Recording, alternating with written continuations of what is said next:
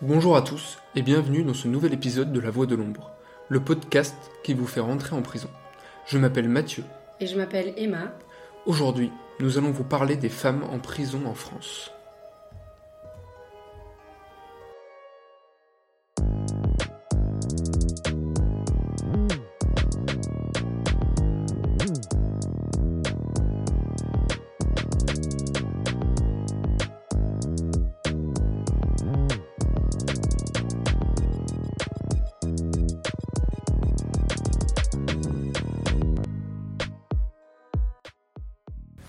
On parle très peu de l'incarcération des femmes en France. Est-ce parce qu'elles représentent seulement 3,3% de la population carcérale française? Nous remercions Marie-Annie Corel, auteure d'Au cœur de la prison des femmes, Ma vie de surveillante, qui nous a raconté son histoire et a répondu à nos questions. Marie-Annie Corel a dédié 37 ans de sa vie au Centre pénitentiaire de France de Rennes, un des deux seuls établissements pénitentiaires pour femmes de France. Les femmes qui entrent en prison pour la première fois subissent toutes la même chose, le choc carcéral. Ces femmes vivent cet événement tel un énorme choc, comme un atterrissage brutal d'avion, disait Maria Nicorel. Imaginez-vous, arriver dans un endroit qui vous est inconnu, où l'on vous prive de plusieurs de vos habitudes, moyens de paiement, bijoux, vêtements, et où l'on vous sépare de votre enfant. Ce choc carcéral n'est pas le seul auquel les femmes devront faire face. En effet, ces dernières subissent cette pression chaque jour et cherchent alors des moyens de s'évader psychologiquement. Mais comment s'évader psychologiquement? Les femmes ont des activités qui les aident, la lecture en fait partie. En effet, des médiathèques ou des bibliothèques sont mises à disposition en prison. Les détenus lisent beaucoup de romans policiers, de romans à l'eau de rose, de magazines de faits divers. La lecture leur permet de se rassurer sur leurs crimes en les comparant avec ceux des autres. Le sport a également un rôle important dans le soutien psychologique. Les détenus ont accès au gymnase, peu en profitent, mais celles qui font du sport s'y donnent sérieusement. Elles décompressent de cette manière et se libèrent ainsi temporairement de la prison. Plusieurs détenus qui ne prenaient pas son d'elles à l'extérieur se sont mis à aller au sport tous les jours. Leur corps se transforme, ce qui les rend plus sûres d'elles, plus ouvertes aux autres. Pour retrouver du réconfort, il est également courant que les détenus se rassemblent par communauté. Cela leur permet de s'identifier à d'autres personnes ayant la même culture. Toutefois, cela n'empêche pas le cosmopolitisme d'exister, puisque les coutumes des communautés se diffusent aux autres. Marie-Annie Corel nous a ainsi dit avoir fait le tour du monde par la prison grâce à ce mélange des cultures. Enfin, la féminité permet aux détenus de s'exprimer et de retrouver des habitudes d'avant. Mais Mathieu, est-il possible d'affirmer sa féminité en prison? Chez les détenus, la question de la féminité passe par divers facteurs tels que la mode, les soins et la santé. Tout d'abord, les femmes peuvent s'habiller comme elles le souhaitent. Chacune peut donc exprimer sa féminité comme elle l'entend à travers ses tenues quotidiennes. De plus, les dons de vêtements neufs se font de plus en plus courants, ce qui apporte de la variété dans les tenues des détenus et change des dons de vêtements de seconde main. Puisque les produits de soins et les produits de beauté sont payants au sein de la prison, les détenus font de leur mieux pour les fabriquer.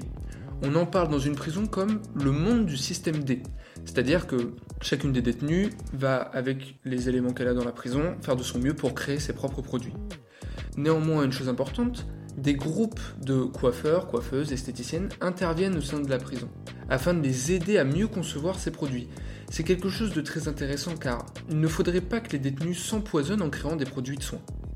Il est à noter que, depuis quelques années seulement, les détenus sont fournis en protection hygiénique, ce qui permet d'améliorer considérablement leur santé après avoir abordé le thème de la féminité en prison, on peut également parler d'un sujet très important, c'est celui du travail chez les détenus. Ces dernières peuvent travailler en prison et trouver des conseils auprès des travailleurs sociaux. Cela leur permet une certaine évasion de l'esprit et favorise leur réinsertion. Mais alors, quel avenir pour les femmes après la prison? La réinsertion est primordiale pour les détenus. En effet, une bonne réinsertion permet d'assurer un logement, un travail et limite le risque de récidive. Elle se prépare bien en avance et requiert un mental d'acier. Toutefois, la réinsertion peut être très difficile, c'est à la détenue d'être actrice de son avenir. Mais comment se projeter quand on est en prison? Certaines connaîtront des sorties sèches, elles sortiront sans projet pour les guider et retomberont très vite dans les réseaux criminels. Pour éviter cela, la réinsertion est accompagnée par les travailleurs sociaux qui proposent des formations notamment par les CAP, Des associations peuvent aussi aider à se réintégrer dans la société, comme le fait l'ombre et la plume. Ainsi, une détenue qui veut s'en sortir le peut et est accompagnée pour. La majorité des détenus sont recrutés dans la restauration ou le commerce. Outre la question de la réinsertion à titre professionnel, il est aussi question de se réinsérer dans sa propre famille. Mais comment cela se passe-t-il? En prison, une femme peut avoir à faire une longue ou une courte peine. Dans le cas d'une longue peine, la femme reste rarement unie avec le reste de sa famille. Très souvent, les liens sont alors coupés. Dans le cas d'une courte peine, les familles restent plus unies que lors des longues peines, mais cela a un incident dans la famille. En général, les enfants ont un regard dur avec leur mère qui est partie en prison. Il est à noter que les enfants qui viennent souvent au parloir quand ils sont mineurs viennent beaucoup moins voir leur mère une fois majeure. Dans une prison, les femmes se rencontrent et parfois un amour se développe entre elles. Certaines femmes décident alors de vivre ensemble. Cette vie menée par les femmes est-elle la même que la vie menée par les hommes? Y a-t-il quelqu'un de plus avantagé que l'autre? Il y a des inégalités entre détenus hommes et détenus femmes, et ces inégalités sont principalement dues à la disproportion des femmes en prison. Représentant seulement 3,3% de la population carcérale française, les femmes sont minoritaires. Ainsi, les prisons sont faites pour les hommes. En effet, en France, il n'existe que deux établissements pénitentiaires pour femmes, un à Rennes et un à Versailles.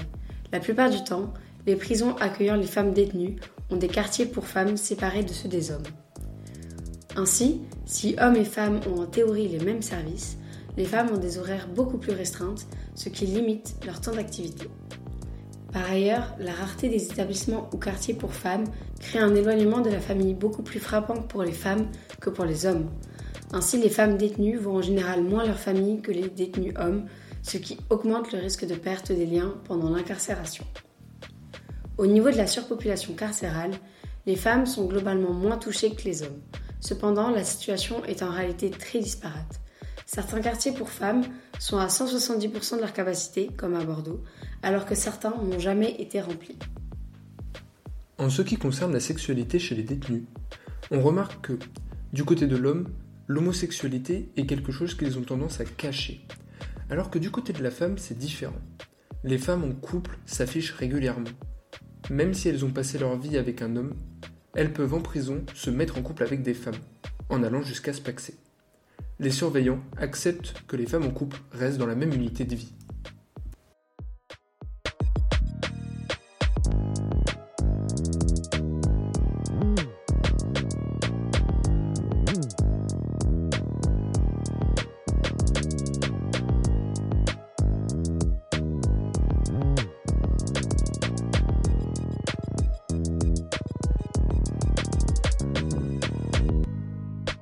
Certains des points abordés au cours de notre podcast ont été développés à travers d'autres articles de l'ombre et la plume. N'hésitez pas à consulter notre site internet et nos réseaux sociaux comme Instagram. Nous vous remercions pour votre écoute et à bientôt pour un nouvel épisode de La Voix de l'ombre.